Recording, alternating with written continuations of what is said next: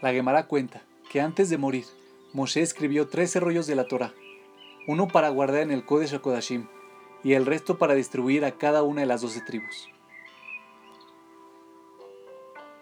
Este fue un modo ingenioso para garantizar la integridad del texto de la Torah, para que todas las futuras copias pudieran ser chequeadas con los rollos originales escritos por Moshe.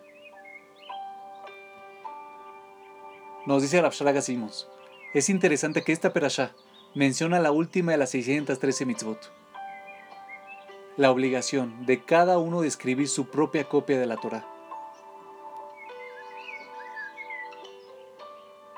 Los me explican que hoy en día realizamos esta mitzvah al comprar libros de Torah para nuestra casa, creando un ambiente conducente al estudio de la Torah.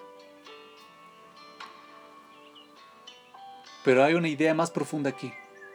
La mitzvah de escribir un rollo de Torah propio significa que debemos internalizar la Torah, crear una relación emocional con la Torah, para que nuestros pensamientos y acciones siempre sean filtradas por el prisma de la Torah.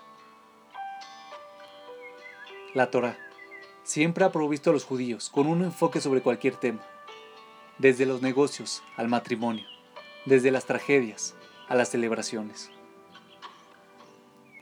Cuando estudiamos Torah, no estamos estudiando un texto arcaico de un mundo antiguo. Estamos estudiando el modo en que Dios quiere que vivamos en la tierra.